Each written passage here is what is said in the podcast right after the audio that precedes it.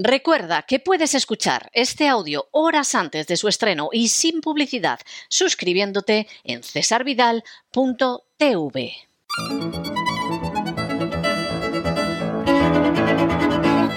Palabras al aire con Sagrario Fernández Prieto.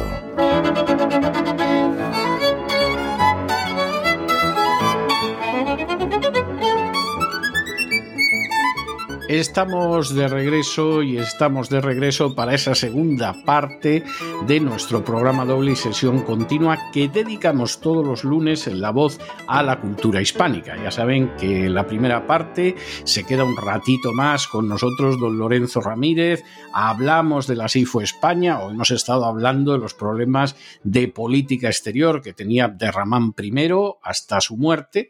Y luego ya saben que tenemos esa sección con doña Sagrario Fernández Prieto para aprender a hablar y a escribir correctamente en español. Ya ha llegado Doña Sagrario. Muy buenas noches. ¿Qué nos trae usted hoy?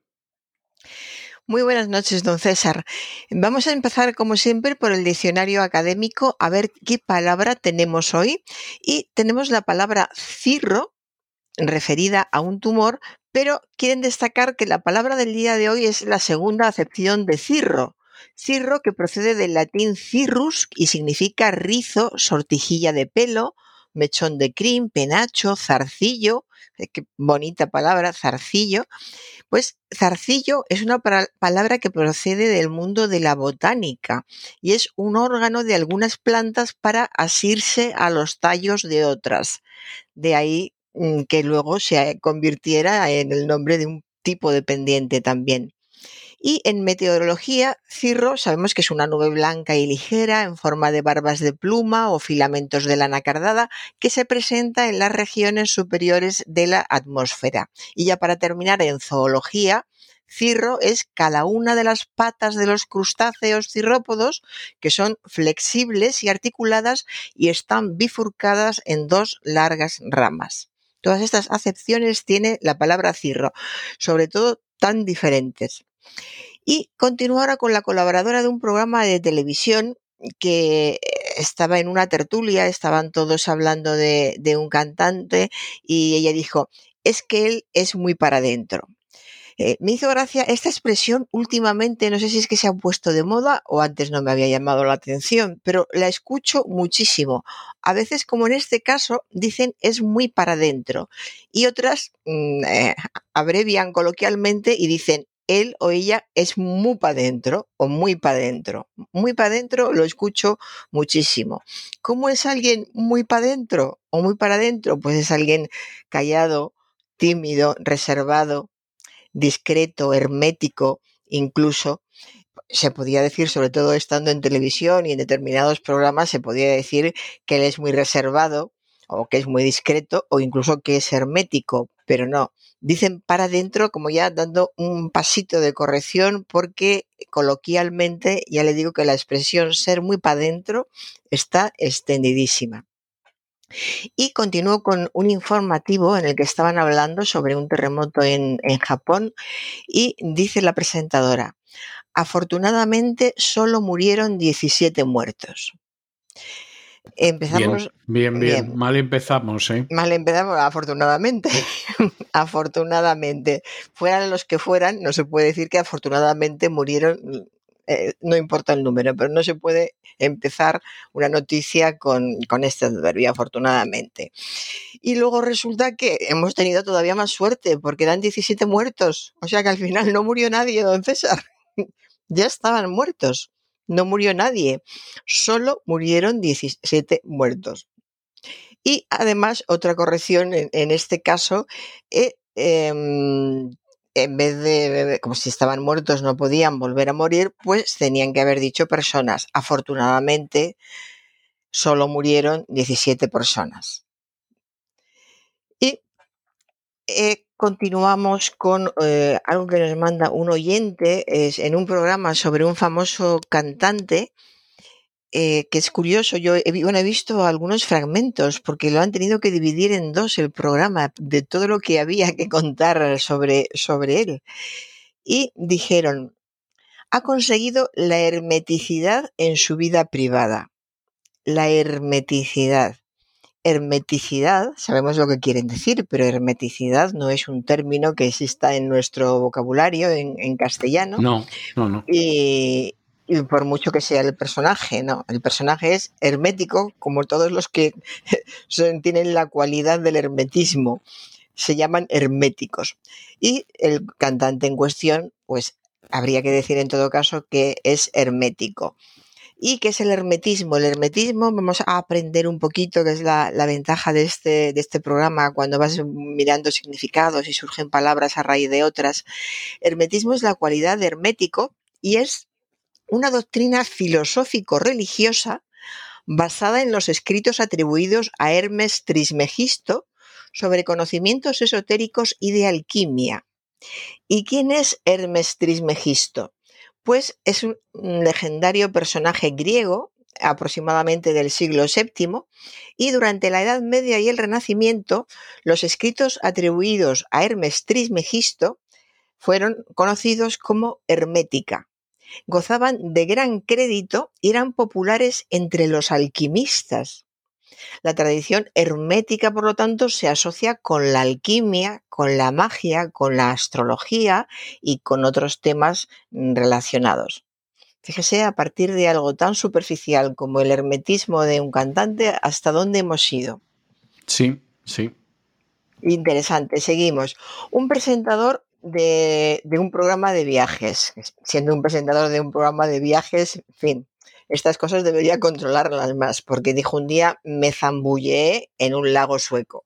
Me zambullé, muy bien. Claro, entendemos que imagínese cómo estaría el lago sueco, pero ya tendría que estar recuperado, ya estaba en televisión contándolo. Pues zambullé, no, no es posible, no tenemos el verbo zambullear tenemos el verbo zambullir.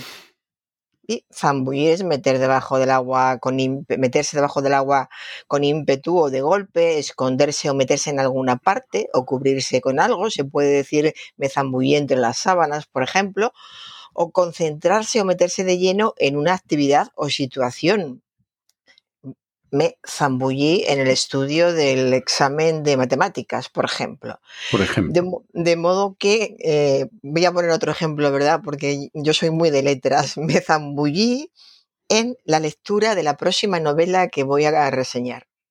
Esto es más real, más real. El caso es que nos zambullimos, hay muchas formas de zambullirse, pero ninguna, ninguna de zambullearse.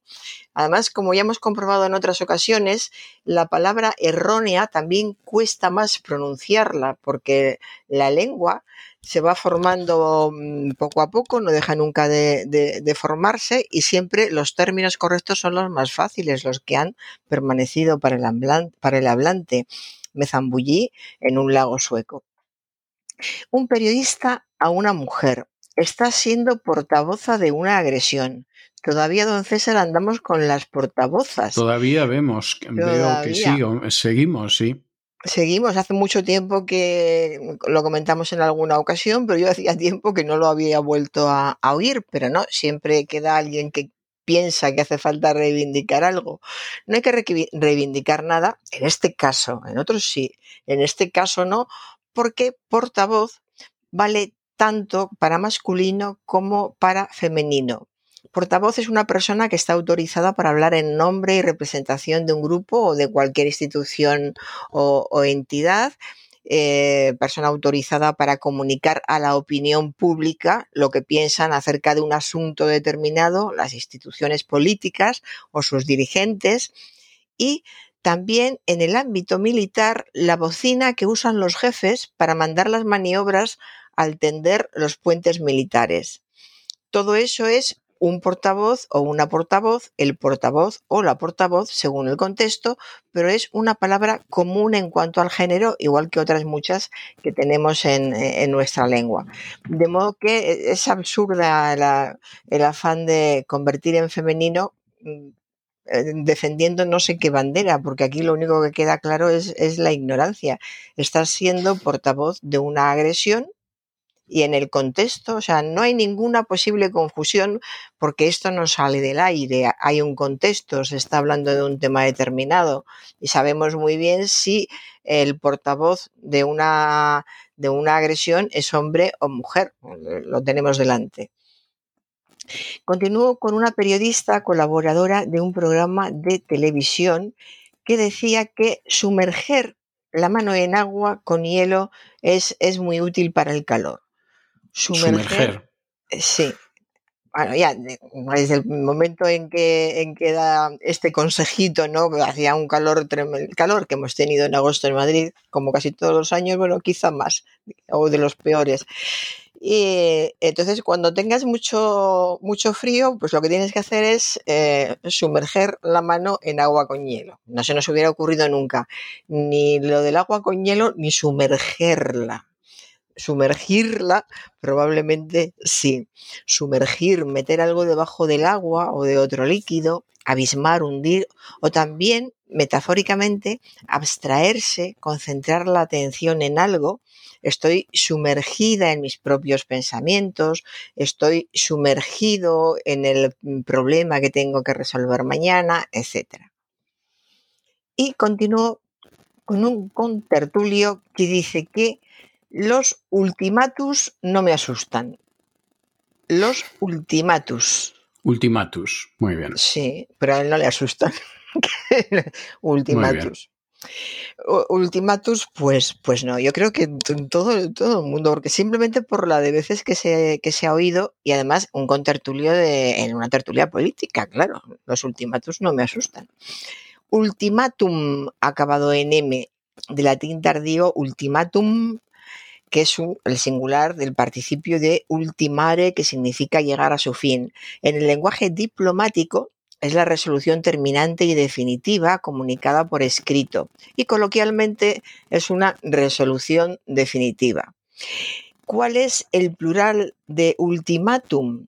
Pues ultimatums, añadiendo una S después de la M, como se hace habitualmente en la formación de cualquier plural.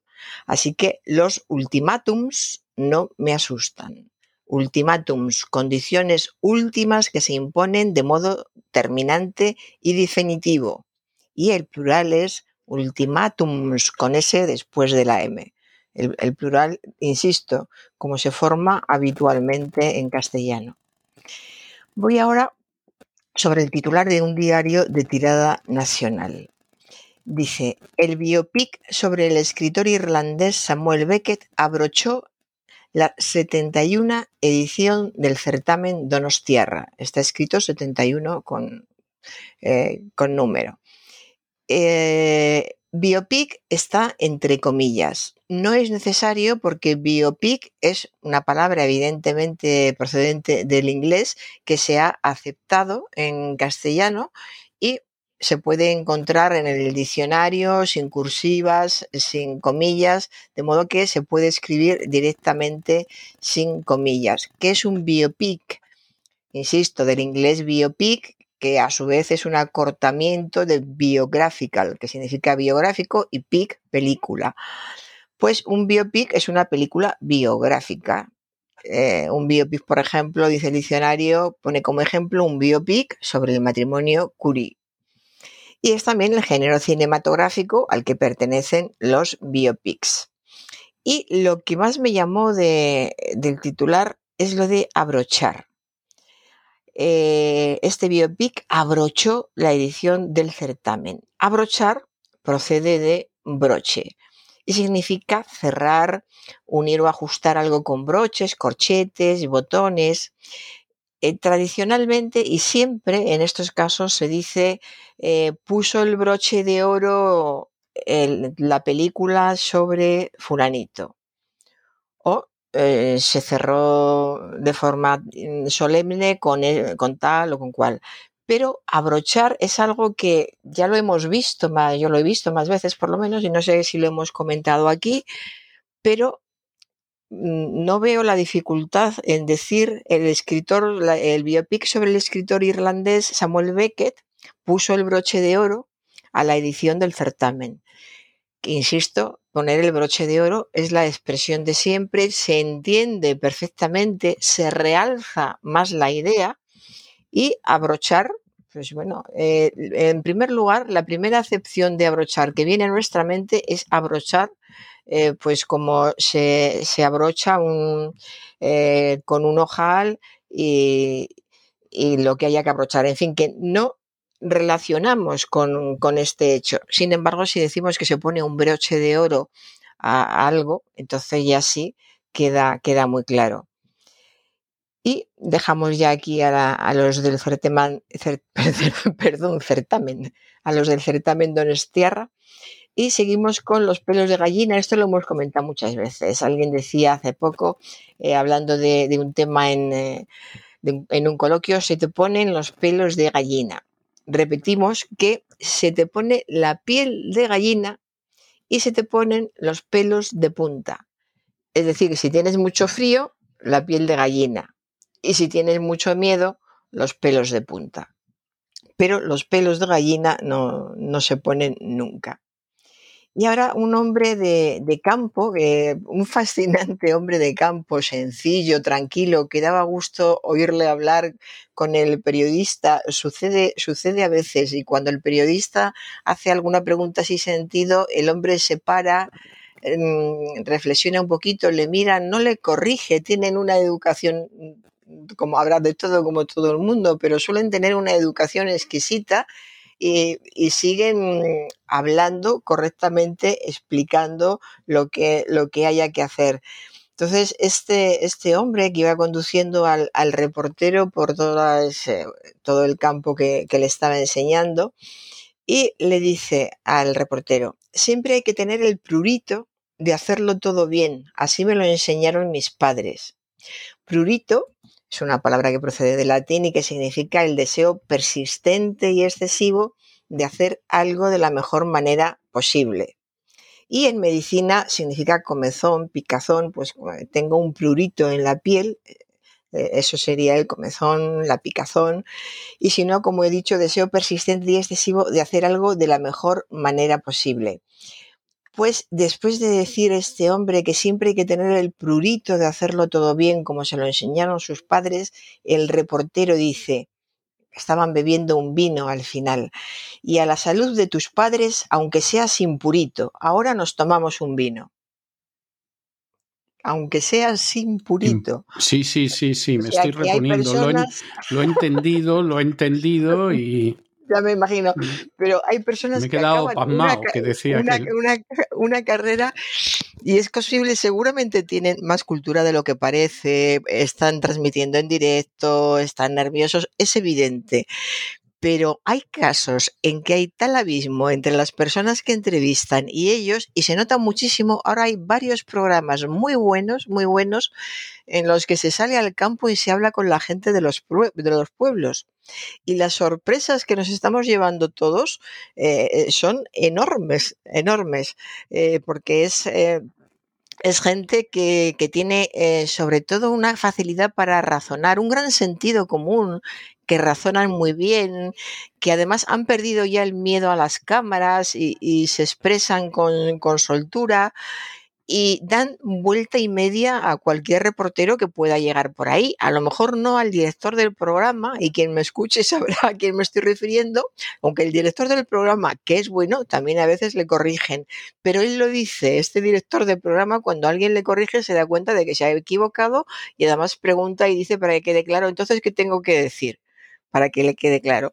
Y otros no, pues esta gente joven que, va por los pueblos de diferentes, eh, son de diferentes programas o, diferentes espacios de, noticias y no saben muy bien cómo reaccionar y, ni saben de qué les están hablando, porque como en este caso, este joven era un reportero muy joven, pues no había oído, era evidente que no conocía la palabra prurito es verdad que, bueno, todo tiene que llegar y hay una edad, pero si eres periodista y haces determinado trabajo, que no conozcas esta palabra ya... Tampoco, es, es que sea un término técnico de medicina o algo así, o sea, es que no es...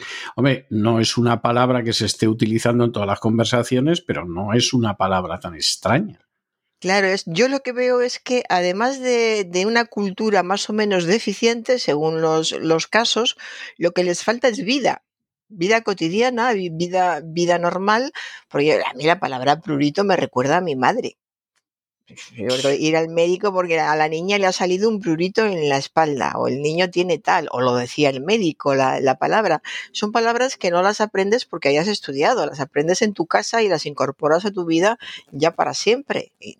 No hay ocasión y ni hay ningún momento en que te puedan chocar porque les diga cualquier otra persona. De modo que lo que les falta es, es vida, es rodaje, pero claro, son periodistas que llevan ya dos o tres años en, en televisión haciendo el mismo programa, viendo a mucha gente. Ahora le digo que descubrir cómo es el campo español, cómo son las personas que viven en los pueblos, el sentido común que tienen, la generosidad con que se abren a todo el mundo, eh, el sentido del humor. Bueno, es, es, yo estoy fascinada y sabe usted que yo no soy especialmente de pueblo, que soy más de no, que me no, enseñe en todo ciudades. Lo y, sí, sí, sí, sí, sí, y de preguntar, ¿y dónde está la catedral? Y si es un pueblo, ¿dónde está la iglesia románica? Y cosas así pues, pues no, me, me, están entusiasmando estos programas.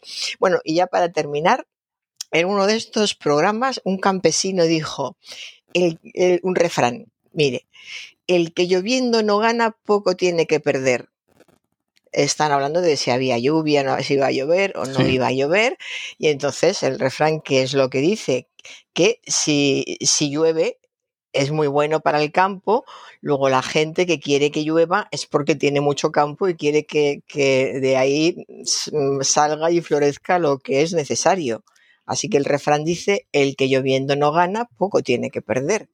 Que hace referencia, insisto, a la necesidad de la lluvia para el campo. Quien no necesita la lluvia es que no tiene tierras o no tiene cultivos.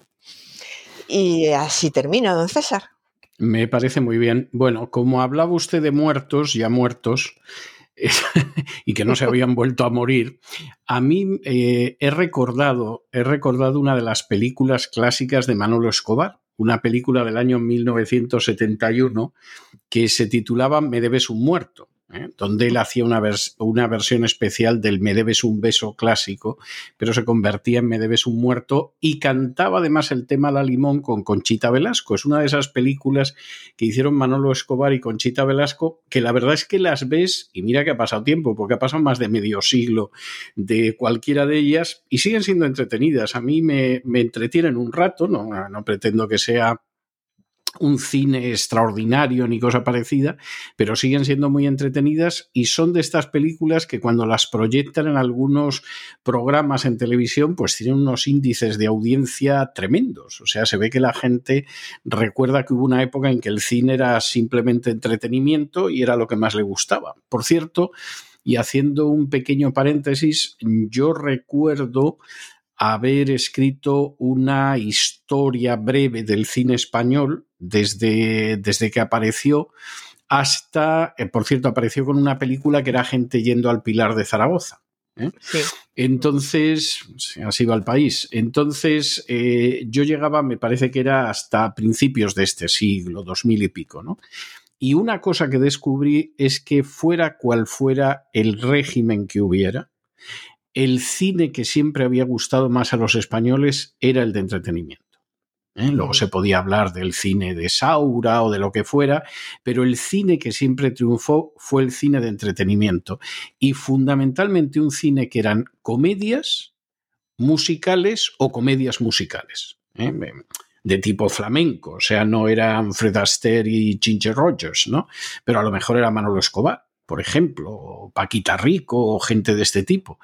Y, y, a lo mejor es casual, pero la verdad es que el interés por el cine en España eh, ha ido decayendo a medida que estos géneros han sido totalmente desplazados. Es decir, cuando de pronto el cine no es fundamentalmente entretenimiento, no es, no es reírte un rato, no le digo ya la copla, la verdad es que la decadencia del cine ha sido salvaje aceptando que siempre se han hecho buenas películas que no encajaban ahí, pero también eran películas minoritarias, para ser sincero. Y recuerdo que me llamó mucho la atención, porque me di cuenta de que daba lo mismo que hubiera una monarquía, que una república, que una dictadura, a los y luego una democracia, a los españoles lo que les gustaba era entretenerse en el cine, no les compliquen más la existencia porque no, no son de eso. Bueno, por eso estas películas siguen teniendo mucho éxito cuando las vuelven a proyectar. O sea que le dejo yo aquí con Me debes un muerto, con Manolo Escobar y con Chita Velasco y Dios mediante nos volvemos a encontrar Hasta el jueves, don César.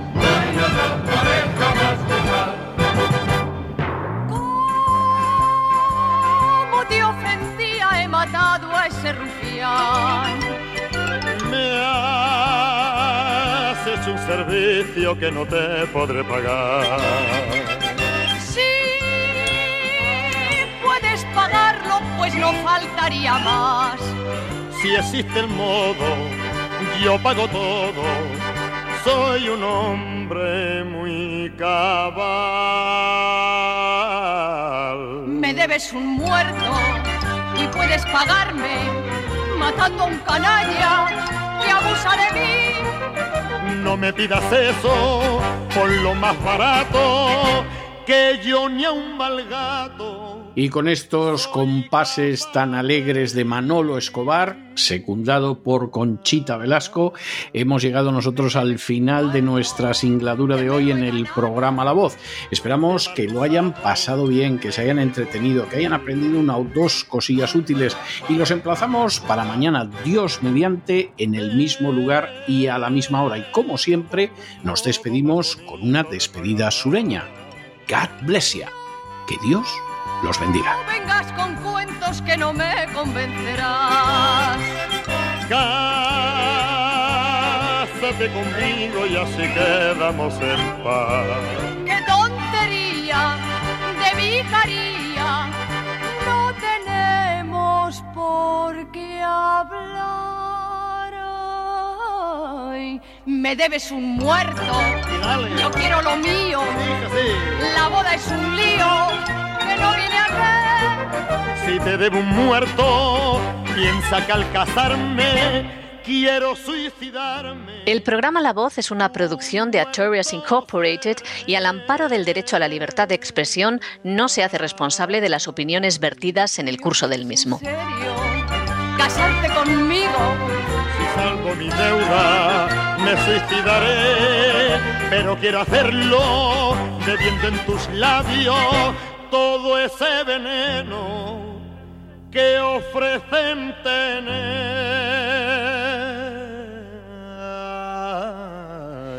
Me estás enredando. Yo quiero mi muerto. Si me das tu boca, me